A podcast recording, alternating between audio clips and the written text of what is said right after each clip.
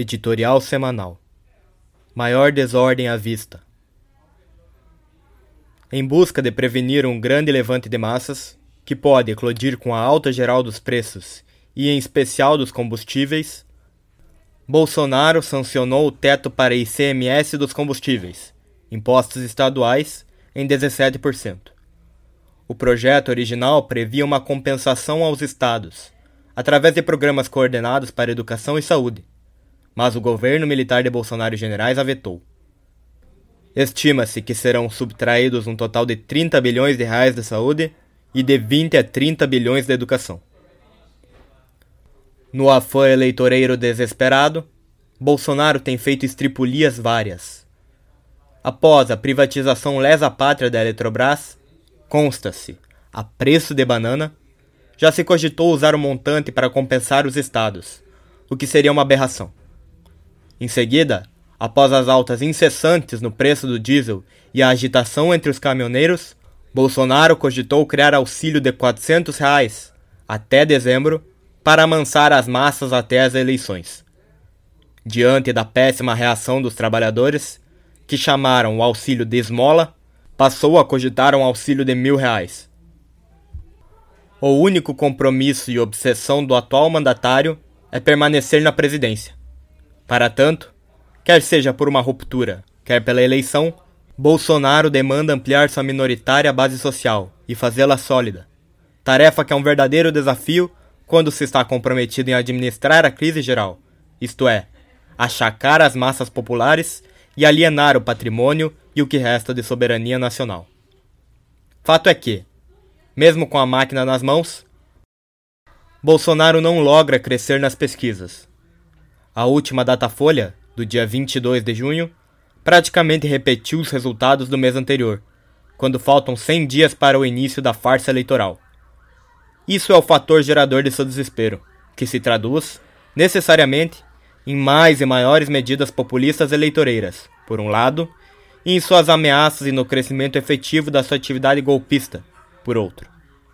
É com essas duas políticas que Bolsonaro está trabalhando no imediato.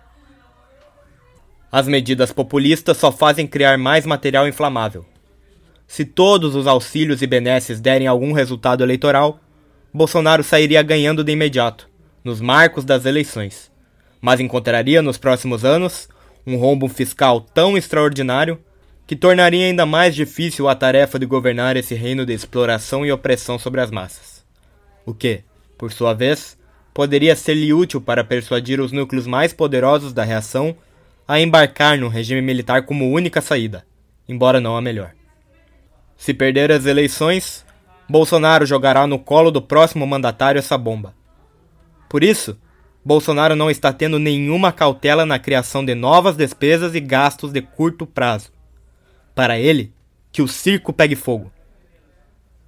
Por outro lado, a sua agitação para dividir as tropas das Forças Armadas e auxiliares, tudo por forçar uma ruptura institucional, está na contramão dos planos originais da maioria do alto comando das Forças Armadas e dos planos do imperialismo yankee para o país, que vem nisso uma precipitação. No entanto, o apaziguamento da direita hegemônica no alto comando para com a extrema-direita bolsonarista, apaziguamento expresso nos pronunciamentos do ministro da Defesa e dos comandantes, como os últimos, sobre as eleições e contra o pronunciamento de Ciro Gomes, nos quais corroboram parcialmente com as acusações de Bolsonaro para não destoar do estado de espírito das tropas. Só faz inflamar perigosamente o moral golpista em suas fileiras. O alto comando, portanto, apesar de agora manter o controle da situação, encontra-se em apuros. Só as próximas semanas dirão se a direita militar hegemônica no alto comando poderá manter o controle frente ao aproximar do Torvelinho. Nos marcos da próxima eleição reacionária é que se decidirá qual rumo tomará a presente crise. Porém é certo que só se agravará. O oportunismo faz o jogo do sistema para assegurar a farsa eleitoral a qualquer preço. Para tal, se empenha em desmobilizar qualquer luta e lançar jatos da água em qualquer chama. Diante da farsa eleitoral, os democratas e revolucionários devem atuar com clareza e independência, com um boicote ativo à farsa eleitoral, com suas ações revolucionárias pelas massas avançadas. Não fazê-lo é desarmar as massas populares para a situação que virá. A situação nacional e internacional é grave de tal modo que, rapidamente, a aparente ordem pode se transformar em evidente desordem de todos os lados. O aparente controle em descontrole. A aparente paz em guerra. Editorial semanal. Carta branca legal para matar. A aprovação do projeto de lei na Comissão de Segurança Pública da Câmara dos Deputados que institui o excludente de ilicitude é uma aberração completa e normaliza, juridicamente, aquilo que na vida já é, absurda e desgraçadamente, fato como regra. A não punição para os agentes de repressão pelo seu comportamento de tropa de ocupação contra os pobres, ou as punições brandas para os casos escandalosos, que de tão brandas soam como advertência pela imprudência do excesso e do deixar-se flagrar. Convém lembrar o projeto. Agentes dos mais diversos matizes da repressão, militares das três Forças Armadas e policiais militares, civis, federais e rodoviários federais, bombeiros, policiais penais de todos os níveis, além de policiais legislativos, não cometeriam crime ao matar em estado de necessidade, em legítima defesa e em cumprimento de dever legal ou no exercício regular de direito, ou em defesa da inviolabilidade do domicílio. Exclui-se a exigência que antes existia, apenas no papel, é verdade, de que o agente usasse uso moderado dos meios necessários. Agravante, o relator do projeto, o diminuto Daniel Silveira, o mesmo preso por defender espancamento de ministros do STF, incluiu como injusta agressão o ato contra a ordem pública e terrorismo.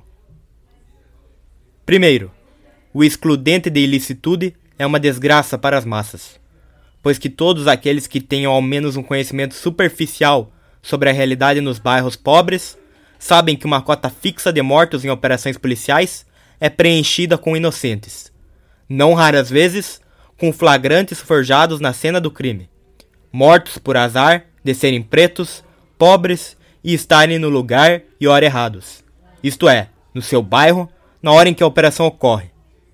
Os agentes de repressão que executarem, quer por imprudência deliberada ou por sadismo puro e simples, ambas as coisas frequentemente se misturam, uma vez que estão sempre em cumprimento de dever legal, não incorrerão em crime algum aos olhos das normas jurídicas.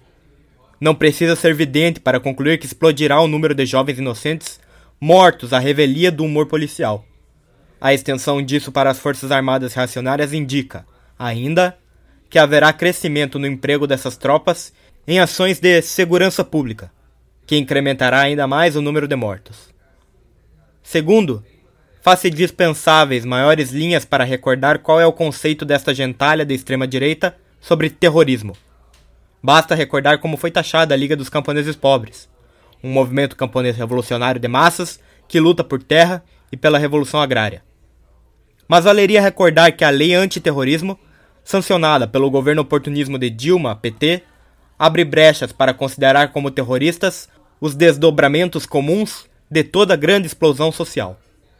Ademais, a ampliação do excludente para o combate a ato contra a ordem pública é o mesmo que permitir a repressão executar, a juízo do comandante em terreno, manifestantes que tomem parte de qualquer protesto digno desse nome. O avanço desse projeto de lei dá claros sinais. Primeiro, nos mostra claramente para que os reacionários estão se preparando e quais são suas previsões para os próximos anos. Segundo, é mais uma prova de como o parlamento, em sua boa parte, tentando apresentar-se como santuário da democracia, é relativamente maleável às necessidades da contra-revolução armada desde que lhe estejam assegurados espaços de poder e privilégios, como o orçamento secreto do relator, e que não sejam em si mesmo empecilho. No que depender de certos democratas de nosso parlamento, a contra-revolução pode sempre contar com eles. Trata-se de um tiro no pé que não podem evitar, pois, para defender o sistema de exploração e opressão que lhes é comum, dependem da reação em toda a linha e, ao mesmo tempo, Quanto mais poder cedem à contra-revolução armada, mas fortalecerão aquela que, em última instância, vai vir a negá-los e substituí-los pelo poder absoluto dos fuzis e baionetas. As liberdades e direitos democráticos ficam, portanto, unicamente nas mãos do proletariado revolucionário e demais massas populares, os únicos que podem defendê-los, garanti-los e ampliá-los com o advento da revolução de nova democracia.